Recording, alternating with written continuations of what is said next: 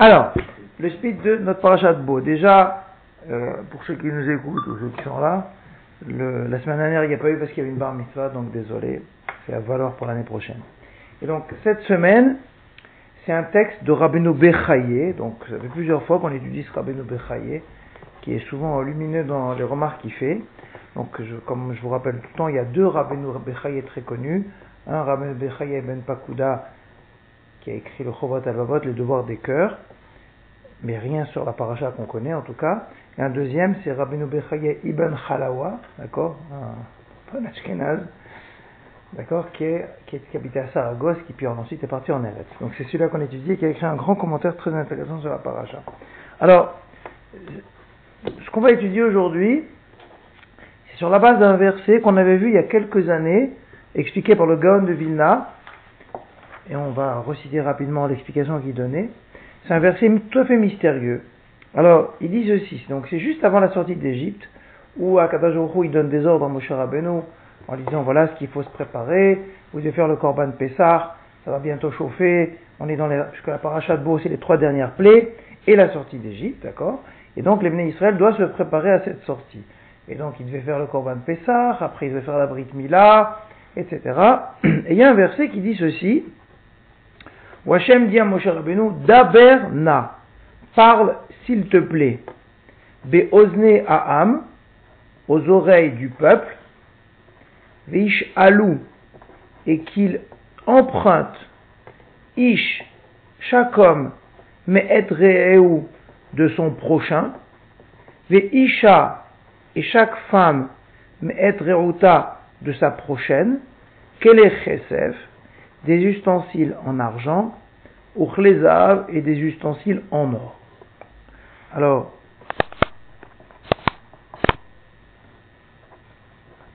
alors il y a plusieurs points très obscurs dans ce verset. Donc bien sûr, l'idée c'est de partir avec des richesses. Ok? De partir d'Égypte avec des richesses. Et tout de suite, Rashi, on va, on va, enfin, lire tout de suite, euh, les points obscurs donc le premier que Rashi va soulever, c'est Na, s'il te plaît. On n'a jamais vu que Hachem demandait s'il te plaît à, à Moshe Rabbeinu. Parle s'il te plaît. Alors en plus quand tu dis s'il te plaît, c'est qu'il y a quelque chose qui est compliqué. Je, t'en supplie s'il te plaît, s'il te plaît, s'il te plaît fais ça. Au, contraire, euh, aller chercher des richesses, il n'y a pas besoin de dire s'il te plaît. C'est la première question. La deuxième question, c'est que veut dire Vish Alou Et ils vont emprunter. D'accord C'est un drôle d'emprunt qu'ils n'auront jamais rendu. Ah Et la troisième question, qui est celle qui va le plus nous obséder, c'est cette terminologie Ish Me'etreaou, un homme à son prochain, Veisha Me'etreuta, une femme à, son, à sa prochaine, c'est-à-dire à son frère. Le mot Re'eu, c'est un mot très puissant qu'on emploie dans la phrase tu aimeras ton prochain comme toi-même. C'est prochain dans le sens de proche. D'accord? Dans, le langage français, le prochain, c'est euh, un, un, lambda, n'importe quel lambda. Mais dans la Torah, quand on dit mon prochain, c'est celui qui est karov, comme on dit les manachai verai, mes frères et mes proches. Donc, c'est les amis. Donc, il faut emprunter à ses amis. Or, l'expression, elle est un peu ambiguë pour parler des Égyptiens. Donc, c'est ça les trois points. Alors, en réalité, pour faire vite, je vous rappelle ce qu'il avait dit le Gaon, une très belle explication du Gaon, qui disait que, en réalité, euh, pourquoi est-ce que les Égyptiens leur auraient prêté, même prêté des, bijoux et des objets? Ils, savaient bien qu'ils allaient partir. Donc en réalité, pour faire ça, il fallait que les Égyptiens aient un regard positif sur nous. Or, comment déclencher un regard positif de l'autre? C'est en ayant soi-même un regard positif. Et donc, il dit le Gaon, c'est que avant d'aller voir les Égyptiens, il fallait que les Juifs, entre eux, ils se prêtent des objets. Donc le réou ici, c'est le prochain juif. Ça veut dire que moi j'allais voir Gérard, je dis à Gérard prête-moi ta casserole, et Gérard disait prête-moi ta voiture, d'accord? Et donc on était dans une sorte d'atmosphère de, de, bonté, de générosité, ce qui faisait que quand on allait après chez les Égyptiens, eh bien, ils étaient emportés dans ce mouvement de générosité. Et donc quand le pasteur dit que chacun emprunte à son prochain, eh bien, c'était son prochain juif, comme d'habitude. D'ailleurs, la Gemara, elle dit, que le mot prochain ne peut désigner qu'un juif. D'accord? Et chaque fois qu'on a des et que chaque fois qu'on a dans la Torah le mot prochain, c'est le prochain juif. Mais on va dire c'est une, c'est une explication élégante, mais un peu éloignée du sens littéral. D'accord? Alors aujourd'hui, c'est ce qu'on va voir la nouvelle explication du Rabbeinu Bechaye. Alors déjà, le s'il te plaît. D'accord? Donc les trois questions. S'il te plaît, emprunt, prochain. Ok Alors Rachid sur le s'il te plaît, il dit En na, et là la shon bakasha. Le mot na, c'est un langage de demande, de supplication. Pourquoi? Donc on, est en train d'expliquer, cher M. Abitbol, cher Yosef, que les Juifs, avant de sortir d'Égypte, ils devaient aller chez les Égyptiens, leur emprunter des objets en or et en argent pour partir avec et ne jamais leur rendre. Donc c'est un pseudo-emprunt. Et Hachem il demande s'il te plaît. Alors Rachid dit Enna et la lachon bakasha. Le mot na, c'est un langage de demande. C'est-à-dire Bebakasha nimcha, je t'en supplie, dit Dieu, entre guillemets, à Moshe Rabbeinu, Azirem alkar, mets-les en garde là-dessus. Ça veut dire supplie-les. Chez l'Oyomar, et pourquoi? Pourquoi il, fallait, pourquoi il fallait les supplier? Et pourquoi? Quel est l'intérêt de les supplier? Et pourquoi il aurait fallu les supplier?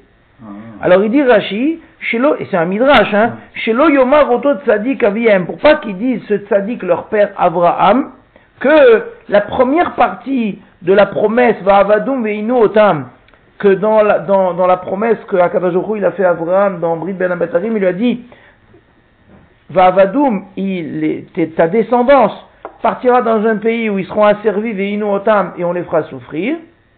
Qui aime Ça, il l'a accompli, Dieu.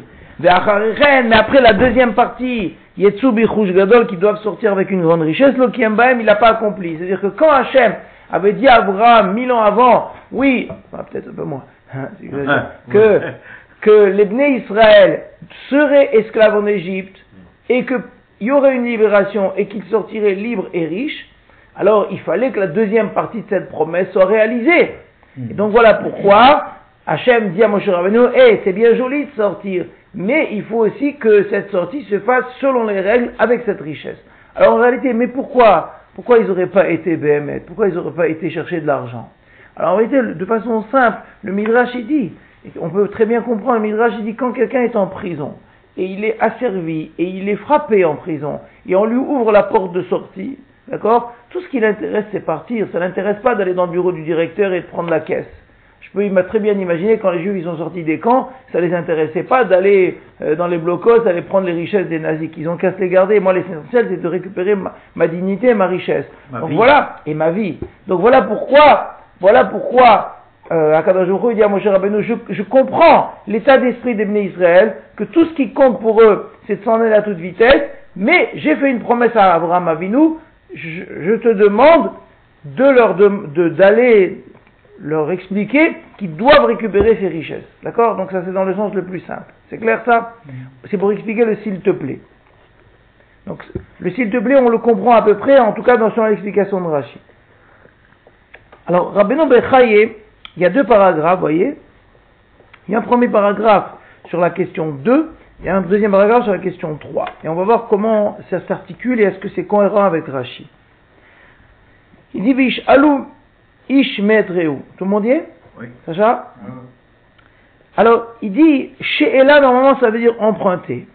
Il dit En she'elazu, cet emprunt-là, il n'est pas que She'ela amura bekelim, comme l'emprunt dont on parle quand on parle des objets dans la Torah, chez Almenat c'est un emprunt pour rendre. Quand la Torah, elle emploie le mot emprunt, elle dit, quand un homme emprunte à son prochain, voilà les règles de l'emprunt, les règles de gardiennage, etc.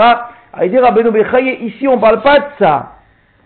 Et là, Sivash ish matana. Il a ordonné qu'il leur emprunte, qu'il leur demande des matana en cadeau.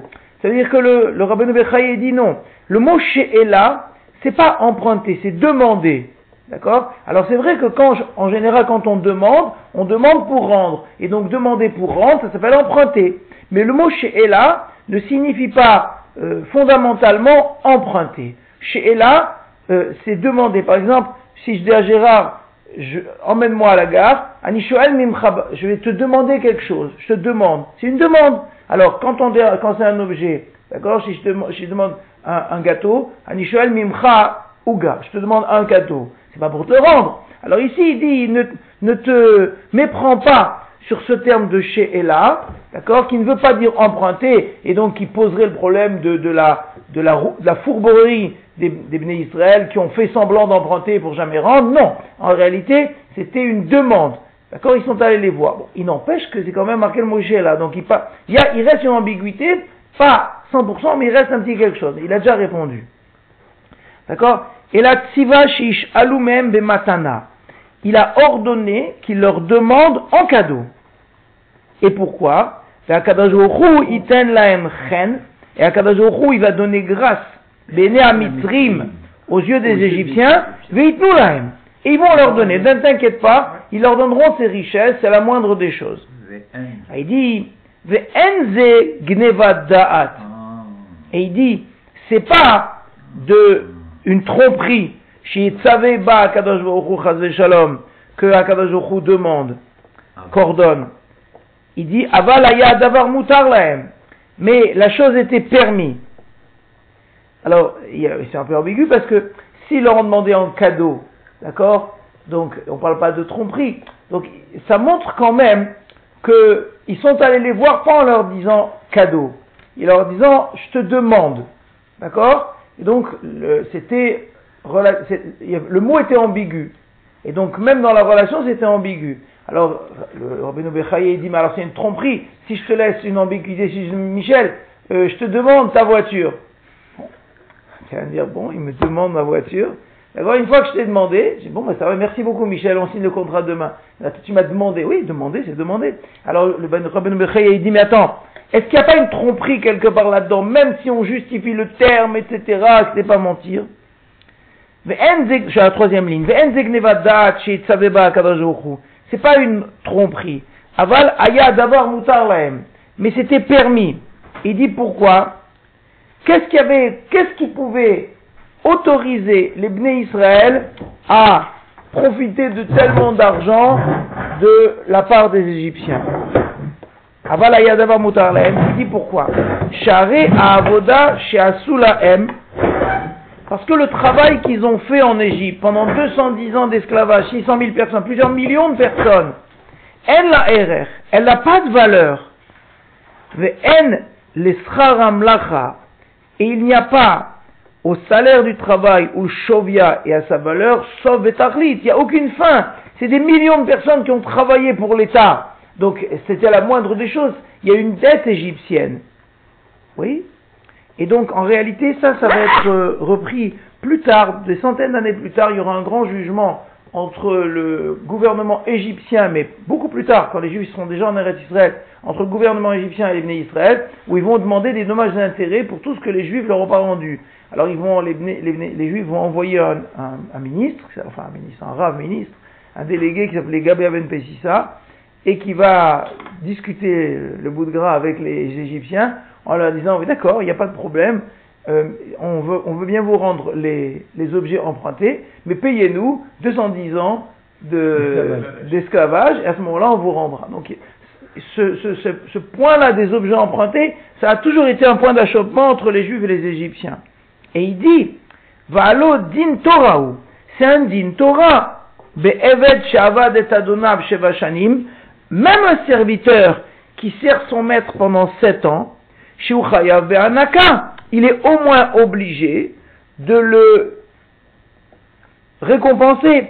Ça veut dire que le rabbin Bechaï dit, bon, tu vas dire c'était des esclaves, et un esclave il n'a pas de salaire, mais il dit même si un esclave n'a pas de salaire, d'accord, il a au moins un dédommagement quand il s'en va. Donc déjà il y avait le salaire de toutes ces années d'esclavage. Et même si tu, vas me dire que c'était des esclaves, ils étaient nourris, logés, en imaginant le peu qu'on leur donnait, mais malgré tout, à la sortie, ils doivent être dédommagés. Chez Neymar, comme c'est marqué, quand tu le renverras libre, tu le renverras pas les mains vides. Anek aniglo, ça passe de la Torah. Tu dois lui prodiguer mitzamcha, du petit bétail, migornecha, et de la grange, migvecha, et des cuves de vin. Tu dois lui donner des cadeaux pour son départ. Alachat kama ve kama, à plus forte raison à Mitrim que les Égyptiens, Shaita et Tzlam Avodat Israël, où il avait chez eux le travail des Israël chez le Redushanim de 210 ans.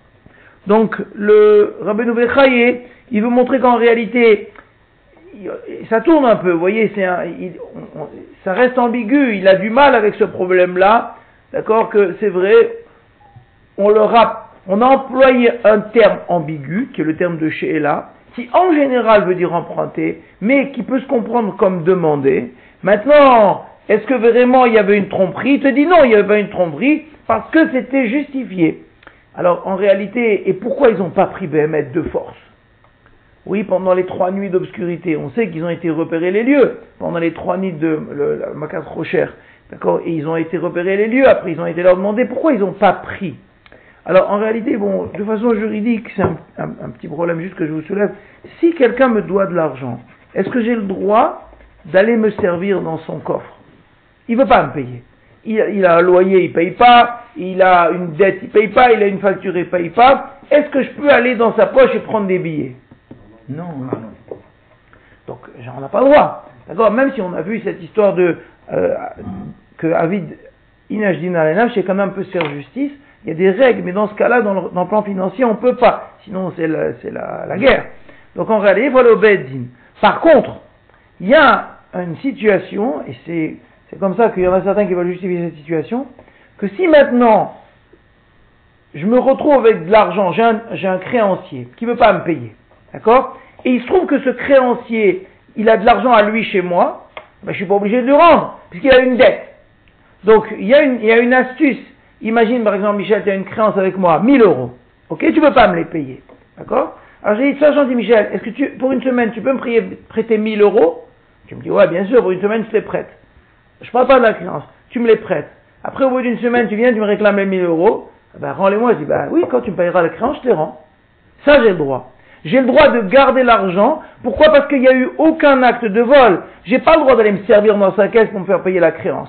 Maintenant, j'ai le droit de lui emprunter, d'accord? Et le jour où il me payera ma créance, je devrais lui rendre. Mais pour l'instant, il m'a pas rendu. Donc, en réalité, c'est peut-être ça l'astuce qui est utilisée ici. On a une créance énorme avec les Égyptiens de 210 ans d'esclavage qui ne payeront jamais.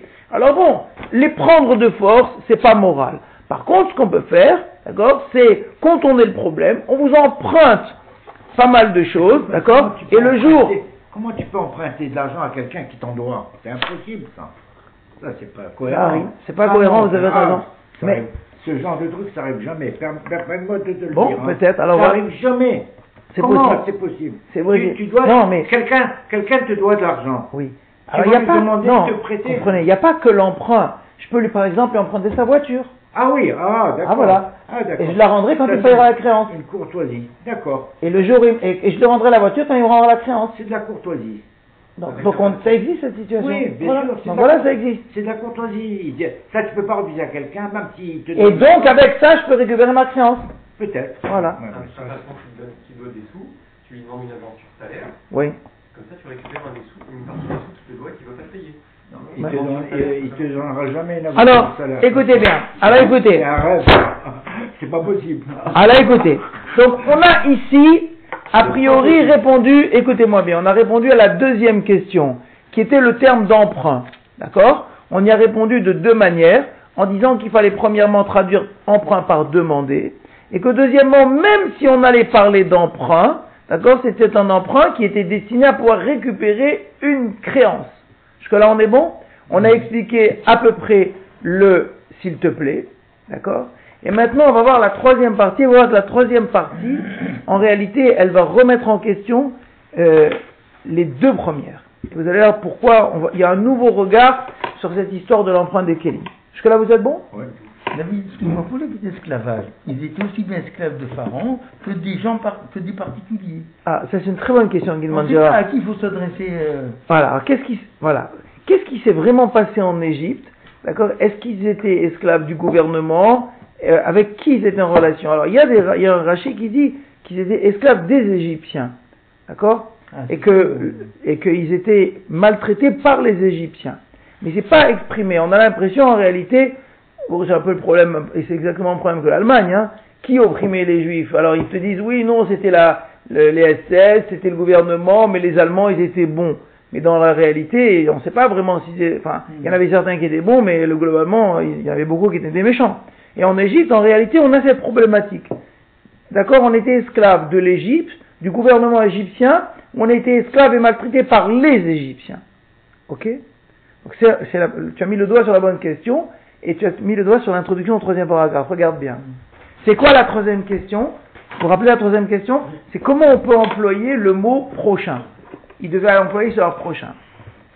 Alors, c'est extraordinaire ce qu'il dit. Uma sheizkir re'u ou re'uta. Et pourquoi il a rappelé le terme de prochain et prochaine? C'est étonnant. Et il n'est pas du tout dans la démarche du Gaon qui voulait dire que oui, non, en vérité, ils s'empruntaient entre juifs pour après, pour, se donner euh, une, atmosphère de, de, bonté et après voir les Égyptiens. Il dit pas du tout. Dans le passage qu'ils ont été chez les Égyptiens, et l'Égyptien, il l'appelait mon prochain. Le même terme, tu aimeras ton prochain comme toi-même. Prochain dans le sens proche. D'accord? Ok? Et donc, si vous relisez tout le pasouk, ça veut dire, s'il te plaît, demande aux Juifs d'aller voir son voisin Martin et de lui emprunter quelques casseroles en or. Je t'en prie, fais ça, demande. Son copain Martin, son voisin de palier, qu'il aime tellement, c'est son proche. Regardez bien. Ireli, il me semble, chez Kodem Matan Torah, qu'avant le don de la Torah, Ayu Kol Abriot Chaverim. Toutes les créatures étaient des amis. Ça veut dire que le terme de prochain, qui normalement est un terme exclusif entre juifs, et quand on dit kamocha, tu aimeras ton prochain comme toi-même, bien sûr qu'on doit aussi aimer l'égoïme, on doit aimer toute l'humanité, mais toutes les règles les plus strictes d'aimer son prochain comme soi-même, de, donner de, son temps, de son argent, de son sang, ça c'est avec un prochain juif.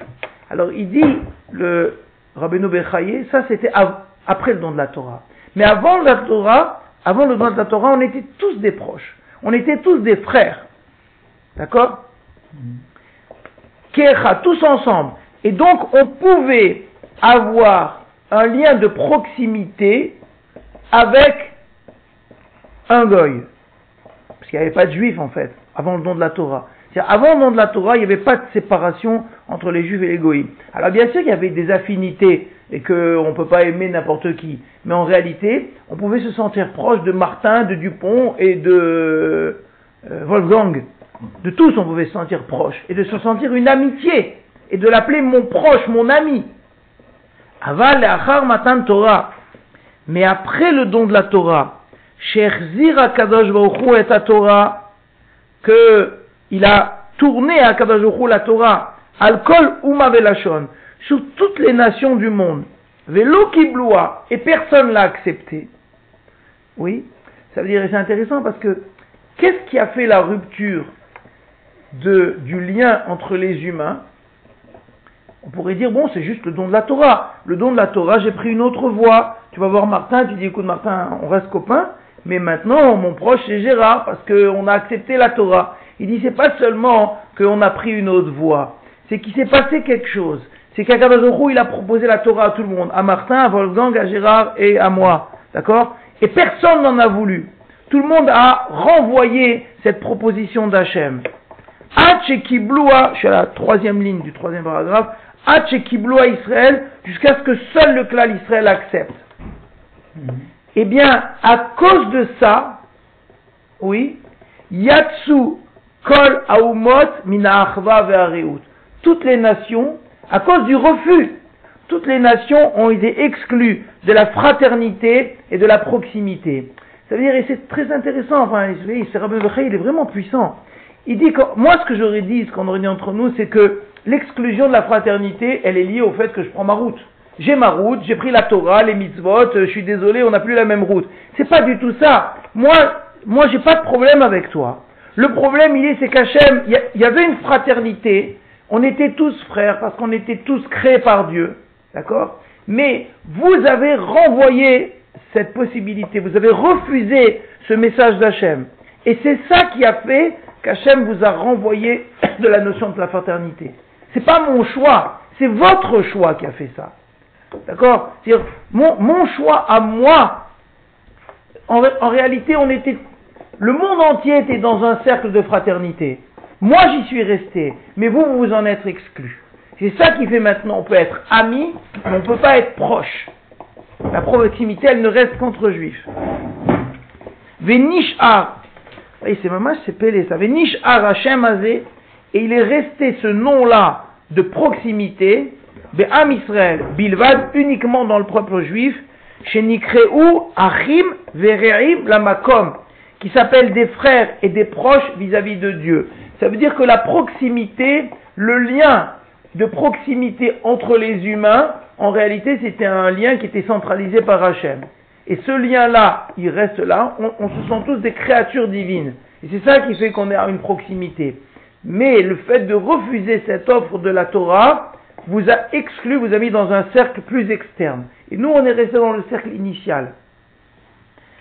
Ou chez Katou, c'est ce qui est marqué dans David Amelech, il dit, les pour mes amis et mes frères. C'est-à-dire que le mot, le, le mot Re'ai, le mot Re'im, il est collé au mot ami. Et c'est ça qu'ils ont expliqué les Chachamim de façon difficile à entendre, mais c'est marqué les qu'on a l'obligation de rendre les objets perdus de ton frère. Achicha velogoy, ton frère c'est pas le goy. Vechen ou bien l'otashir la achicha, tu ne prendras pas d'intérêt à ton frère. Achicha velogoy, ton frère est pas le goy. C'est pas qu'il y a une, inimitié vis-à-vis du goy. C'est que cette relation privilégiée qu'on doit avoir entre frères, entre proches, entre amis, eh bien, eux, ils s'en sont exclus. Donc, il ne reste dans ce cercle-là que le cercle des juifs. Donc, regardez comment il dit ça, donc déjà, en soi-même, c'est très intéressant dans notre relation maintenant vis-à-vis du monde goy. Ça veut dire que, bien sûr, on peut aimer les goïms, on peut avoir pitié d'eux, on peut leur rendre service, on ne parle pas du tout de ça. Mais l'obligation morale qu'on aurait, qui est légiférée, ça, elle est réservée à ceux qui ont, gardé ce choix initial, c'est ceux-là qu'on appelle des frères, des proches. D'accord? Les autres, ça peut rester des amis. Martin, il peut rester mon ami. Comme il dit Rav, euh, Rav de, de, Paris. Rav Eman. Il, il, était très. Il était, un de ses meilleurs amis, il a fait une grande achat, c'est Didier Barouin, le député ouais. qui était mort dans, dans l'accident d'hélico. Et il a fait un chiour que je trouve merveilleux, où il parle mon ami Didier Barouin. C'est beau, ça veut dire que ça existe. Et dans la Mishnah, c'est marqué, Rabbi Yehuda Anassi, il était ami avec, avec l'empereur. Ils avaient des relations très proches. C'était des ah. amis proches. Mais c'est une amitié qui n'a rien à voir avec le réout de la Torah. Donc ça, c'était pour expliquer cette idée-là. Et on voit que euh, ce sont les goïms qui ont fait leur choix. C'est pas nous qui avons fait notre choix. Indépendamment, il y a les mitzvot, on a accepté les mitzvot. Mais en, réalité, on était sur une route, et Hachem a demandé à toute l'humanité de continuer cette route, et il y en a qui ont dit non, on veut plus cette route, et nous on a dit on veut cette route. Puisque nous on a continué cette route avec l'acceptation de la Torah, alors à ce moment-là, on mérite ce terme de ré. Donc ça, c'est, il a posé le, le, le cadre. Si on va revenir avec tout ce qu'on a dit au verset, comment on peut le comprendre? Donc on est avant le nom de la Torah. Avant le nom de la Torah, Martin c'est mon proche, Wolfgang c'est mon proche, c'est mon ami c'est mon, comme mon frère, on pourrait dire. Ok? Et donc, l'Égyptien qui est à côté de moi, c'est quelqu'un que j'aime, c'est mon proche.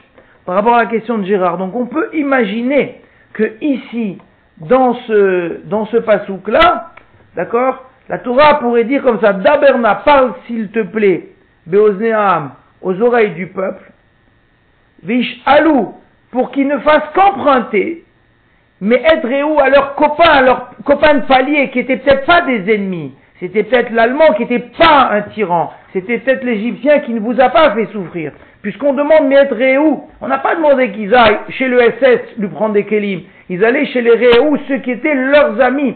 Et comme il a dit le Rabbeinu Bechaye, toute l'humanité était amie, mais bien sûr on n'est pas ami avec tout le monde, on est ami avec les gens avec qui on a une affinité. Ça voudrait dire qu'il y avait des gens avec qui les Juifs avaient des affinités, il y avait des Égyptiens avec qui les Juifs avaient des affinités à tel point qu'on les appellerait où, et à ce moment-là on peut comprendre pourquoi Hachem dit na, parce que ça gênait, comme ça il dit Rabbi Shimshon Raphaël Hirsch, il dit regarde la grandeur du peuple juif, ils étaient opprimés dans un pays opprimé, et quand même ils avaient des scrupules à aller chez leurs voisins, leur faire un mauvais coup de Trafalgar, leur dire s'il te plaît tu peux me prêter ta, la chaîne en diamant là, tu peux me prêter, tu peux, me- je te la demande, d'accord? Donc, voyons, ça nous, ça nous explique toutes les ambiguïtés qu'a dit Rabbeinu Bechaye. Premièrement, le na, deuxièmement, le she'ela, et troisièmement, le réou. C'est-à-dire, tout prend un autre regard. Ça veut dire qu'on demande aux juifs de faire quelque chose qu'ils n'ont pas vraiment envie de faire. Ils n'avaient pas vraiment envie de faire, de faire un mauvais coup à leurs voisins égyptiens, allemands, enfin, c'est pour euh, essayer de comprendre, de, de, même si, comme il dit Rabbeinu Bechaye, il n'y a aucun problème moral là-dedans, parce qu'il y avait une dette générale de la nation, mais quand même, c'était quelque chose que j'avais pas envie de faire. Avant ma alia, j'ai pas envie de faire un, un coup aux impôts. D'accord, je fais ma alia, c'est vrai, mais je ne veux pas laisser une ardoise à mon garagiste. Pourquoi je vais laisser? Ah mon garagiste, ça fait des années qu'il me roule. D'accord, mais je ne veux pas faire ma alia en laissant une ardoise au garagiste. Alors en réalité, c'est comme ça que Rabbeinu Bechaye il comprend que d'abord le na, le s'il te plaît, donc pas tout à fait comme Rashi, enfin puisque Rashi est déjà parti dans le Midrash, et deuxièmement le terme de Sheela, sur l'ambiguïté du terme Sheela, et tout ça c'est lié au terme de Re'eu, parce qu'effectivement l'égyptien ça peut s'appeler Re'eu. Donc c'est intéressant pour nous, alors maintenant pour nous c'est un peu difficile, parce que ça voudrait dire qu'on a, il n'y a plus de Goïm qu'on peut appeler Re'eu. D'ailleurs c'est ce que dit la Gemara. Il n'y a plus de, Goy qu'on peut appeler un proche, un frère. Mais il reste égoïme, comme je vous ai dit, ce que dit Raveman, ce que dit Rabbi Anassi, on est après Matan Torah, il, reste beaucoup de goïm qu'on peut appeler des amis. On peut avoir un ami goy. Au contraire, on peut, on peut profiter d'un goy, enfin, on peut être euh, une amitié sincère avec un goy. Mais c'est pas le terme de Réaou. Pourquoi? Parce que le terme de Réaou, c'est un terme qui est relié avec Hachem. Comme la, la Gemara elle dit, c'est marqué. Tu aimeras ton proche comme toi-même. Pas ton prochain, ton proche comme toi-même. La Gemara elle dit, c'est qui l'homme, celui qui est le plus proche de l'homme C'est Hachem. Comme c'est marqué, Re'e- Re'echa avicha. C'est ton proche et le proche de ton père. C'est-à-dire Hachem, c'est celui qui est le plus proche de nous, celui qui ne lâche jamais. Donc c'est pour ça que le premier envers qui on doit se comporter aimer son proche comme soi-même, la Gemara dit c'est Akadosh. Vis-à-vis d'Akadosh Baruch on doit avoir une relation d'amitié, de proximité. C'est maintenant vis-à-vis des et c'est un peu ce problème-là que, quand, on a dans la mission on dit Rofecholam ou Israël. C'est toujours gênant Hu, quand on demande à Hu de guérir les malades du peuple juif. Ouais. Il y a plein de malades, il y a plein d'handicapés, et on, on a de la pitié pour eux, on peut les aimer, on peut, on peut vouloir les aider. C'est vrai, ce sont des cercles différents. Il y a le cercle de la famille, d'accord, qui est un premier cercle, et il y a le cercle des achim, des re'im, des proches juifs, et après il y a le cercle de l'amitié des goïm. C'est pas contradictoire, mais c'est une relation différente. De la même manière que ça ne gênera personne, ce que dit la Gemara, que, s'il y a un choix à faire entre la famille et un ami, un proche, c'est la famille. C'est la famille qui compte en premier. Tu dois t'occuper d'abord de tes parents, de tes frères et sœurs, de ton épouse, de tes enfants, et puis après tu dois t'occuper de ton proche juif, et puis après il y a encore de la place pour des amis d'égoïm. Il y a encore de la place. Mais il y a, une classification. Et un homme, il doit être capable de faire cette classification. C'est pour cette raison que c'est pas, euh, euh, c'est pas ségrégationniste de dire Israël, on demande à Hachem de guérir les malades juifs. La même chose que quand on dit de, guérir les malades juifs, en premier on doit penser à ses parents, en deuxième à sa enfin, ses parents ou sa femme, ses enfants, et puis après il y a les amis, et puis après il y a les amis un peu plus lointains, puis après il y a ceux qu'on a vus sur Torah Box, qu'on a dit de prier pour Rabbi Shlomo, je sais pas quoi, mais c'est c'est des cercles concentriques, et puis il y a aussi de la place pour ton voisin de palier qui est malade et pour qui tu peux prier, il n'y a aucun problème pour prier pour des goïms. Ça existe de faire des filotes pour des goïms. Ok? Voilà, mais le terme de Réou, il a disparu à Matan Torah, mais non pas à cause de nous, à cause d'eux, parce qu'ils ont refusé. C'est ce refus qui leur a fait perdre ce qualificatif de Réou. Oui, moi j'ai du mal à comprendre le, le fait. Quelqu'un, c'est ton ami, tu vas l'arnaquer, tu vas lui piquer ses bijoux, lui. Ah, tu dis non Ouais, J'ai du mal à comprendre ça. Je comprends, Si t'es copain avec lui, au contraire, tu vas lui en rajouter, tu vas pas lui piquer ses. je comprends, vas voir le méchant, le SS, tu vas lui piquer ses- son pognon. Je comprends. C'est ça le pasouk, c'est ça qui dit le pasouk. Hein. Qu'en réalité, ils, ils ont été, mais c'était une dette qu'il avait. Tous ces gens-là, ils avaient une dette, donc ils devaient la payer. Donc le seul moyen de faire payer cette dette, d'accord, Mm. c'était de passer, on ne pouvait pas leur prendre. Leur prendre, c'est interdit, ce qu'on a dit tout à l'heure. C'était de passer par un emprunt, après leur dire, écoute mon ami, ça fait des années que l'Égypte ma- l'Égypte m'arnaque. D'accord? Alors tu as participé au règlement de la dette de l'Égypte. Après, ils ont compris. Probablement qu'ils ont compris. C'est vrai, ta question, elle reste. Elle reste. Que si effectivement, en tout cas dans l'optique, dans l'optique que développe euh, Rabbeinu Bechaye, que c'était Martin, son voisin de palier, etc. euh, mais c'est ce qu'il dit, c'est ce qu'il dit Rabbi Jean Hirsch, que les Juifs ont répugné à faire ça. Ça les a dérangés comme toi. Et c'est pour ça qu'Akadosh il a dit, il faut qu'ils le fassent. Il faut que l'Égypte paye sa dette. Ils devaient payer leur dette. Alors peut-être c'était aussi en réalité, bon, on reprendra ça une autre fois, que peut-être c'était un bien pour l'Égypte. Parce qu'en réalité, c'est une forme de réparation. Le fait qu'ils aient payé ça, d'accord il y, y a encore une autre symbolique qui est encore plus profonde, qui parle des étincelles, on l'étudiera une autre année, cette histoire-là, mais le fait que les Juifs partent avec quelque chose de, de l'Égypte, emmènent avec eux quelque chose de l'Égypte, quoi. c'est plus qu'un dédommagement. C'est ils emmènent avec eux quelque chose. Ils prennent avec eux quelque chose du pays dans lequel ils ont vécu. Ils prennent un peu, ils prennent des CD de musique euh, allemande. Si tu peux, je peux m'expliquer comme ça. Ils prennent avec eux cette culture-là. Alors c'est juste pour donner un exemple, tu vois. Le fait de partir avec des marmites égyptiennes, avec des plats égyptiens, avec des bijoux égyptiens, finalement c'est emmener avec eux un peu de cette culture. Comme quand on est parti d'Afrique du Nord, on a emmené des choses avec nous. Ah oui. Et c'est important. Et quelque part, c'est Ouais. un mode de, de réintégration de l'Égypte dans notre histoire. Ah ouais. Tu comprends ce que ça veut dire? C'est un- Bon, ça s'appelle les Nitzutzot, ça veut dire c'est retirer ce qu'il y a de bien dans les nations dans lesquelles le peuple juif est passé. D'accord? Ça c'est le Sfatemet qui développe cette idée-là. On est loin de, de, la manière dont Rabbeinu Bechaï il le, il le dit, mais c'est le prolongement de la même idée. Il fallait le faire.